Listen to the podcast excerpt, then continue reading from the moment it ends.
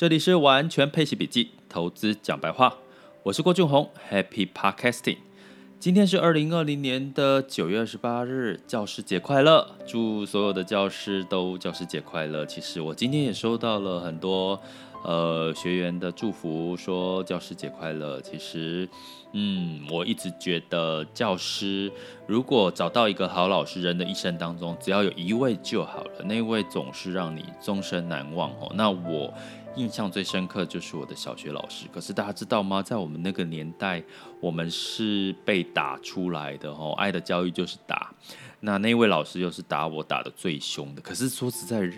是我很贱吗？为什么我反而觉得最值得记忆的是是这位老师哈？因为他打的过程的的时候呢，他却是在很多像我在毕业旅行的时候，他也特别照顾我。像在吃营养午餐的时候，他也特别去盯我去吃红萝卜，我印象很深刻。我在这个嗯中午吃这个营养午餐，我那个时候小学营养午餐就有了，然后他就呃叫我哈，因为我们。营养午餐可能现在营养午餐都会符合小朋友的需求哦，吃很多 很好吃的东西。可是我们那个时候是以营养为主，我们叫营养午餐，所以有很多的红萝卜。我小时候非常不爱吃红萝卜，有没有在座的各位是跟我一样的？但是呢，我就因为。有一次哈，就是倒了满满的红萝卜，然后老师看到了，看我又不吃，然后就把我叫去。我本来是我小中小学个子还算是中上，我坐的比较稍微后面一点，然后就把我叫到最低一排，然后在老师的旁边，硬要叫我把红萝卜吃完。结果呢，我硬吃的情况下，我就吐给他看，就把所有的红萝卜都吐到盘子里。他吓到了，老师从此以后也不敢再强迫我吃红萝卜。那所以，其实这位老师给我的印象非常的深刻。然后，其实每个人一生当中应该都有遇过让你印象深刻，甚至是你帮助或启发你，甚至他对你不好也让你造就你后后来的一些成就也有齁。所以祝大家教师节快乐！今天教师节有休假吗？应该要休个假，我不知道哎。周一教师有没有休假？应该没有齁，因为没有学生，没有休假，教师怎么休假？好，那呃，我们今天呢，因为是在九月最后一周，而且是周一。那全球市场盘势哈，我跟各位讲本周的重点，因为本周只剩三天哈，接下来就放长假。那包含当然是亚洲的部分，我们放四天嘛。那那个呃，中国那边是放八天的假期，所以基本上资金应该会稍稍的休息哈，迈入到十月份呢。资金跑，比如说国庆，比如说这个美国，接下来耶诞这些都会进入很多的资金休息的情况，所以我们的心态也可以稍微的 调整一下。目前仍是一个盘整的格局哈。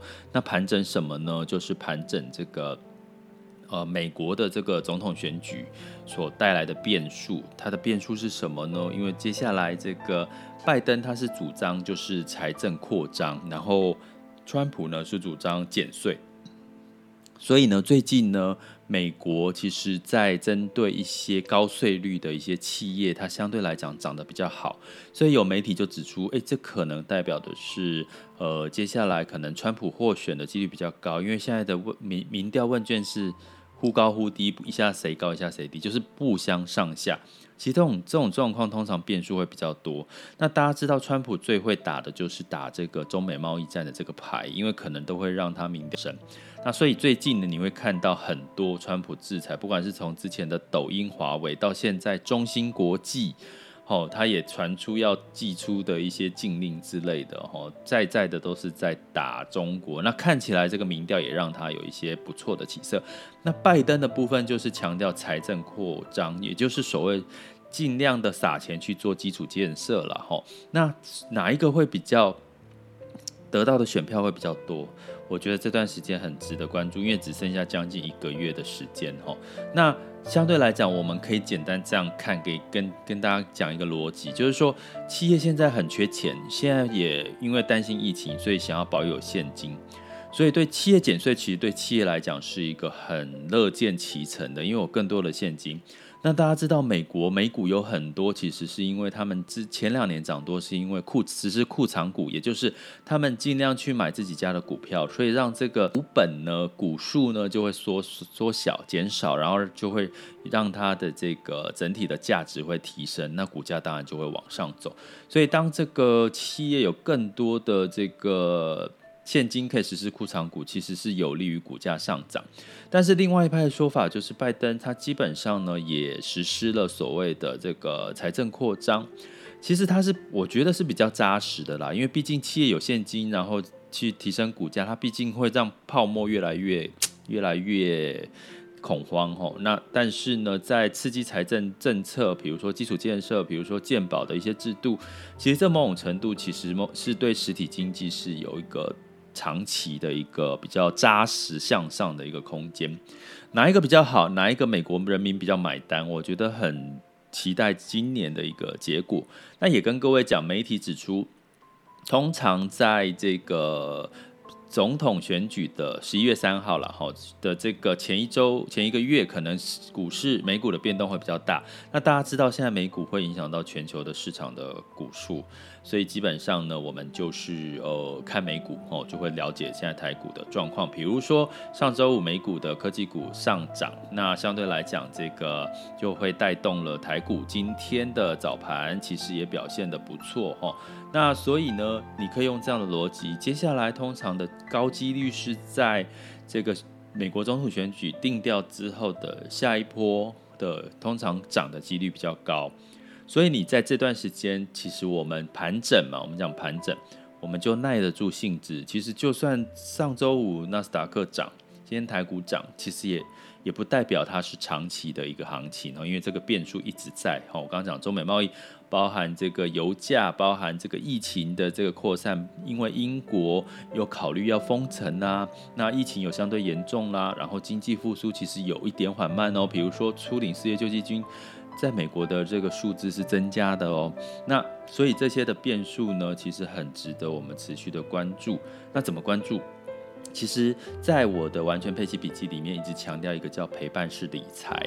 我一直就是把这些事情放在我的线上学习，我的网校哈，我的网校的网址是 school 哈学校点 happy to be rich dot com 哈，就是 s c h o o l 点 h a p p y 二 b r i c h 点 com 哈，好，对，其实已经很短的。大家可以搜寻啊，可以搜寻完全配息笔记，应该会看得找得到我的网校。那最近在这个陪伴式理财里面，我开始有学员问我几个问题啦，比如说，哎，老师，我现在在课程里面学到的三三三挑选标的的方法，是不是适合现在的市场状况？那我的答案当然是啊，因为你已经找到了一个挑选的方法，可是呢，现在挑选到的未来会不会有一些可能的变动？因为市场变化太快，所以你就要就要结合，比如说我们在 Pack Podcast 里面讲到的一些市场最新的一些热点，或者是一些值得留意的一些事件哈。然后再加上每周的学习主题，在我的网校里面，其实某种程度这个陪伴式学习呢，其实慢慢慢慢会建构，是你就好像有一个线上的一个。专门的财务顾问这样子的一个概念，去陪伴着你在不同的时期的一个理财，让你的财富稳健增长。那我们的焦点当然会是完全配息笔记，会是在配息收入这件事情上面哈。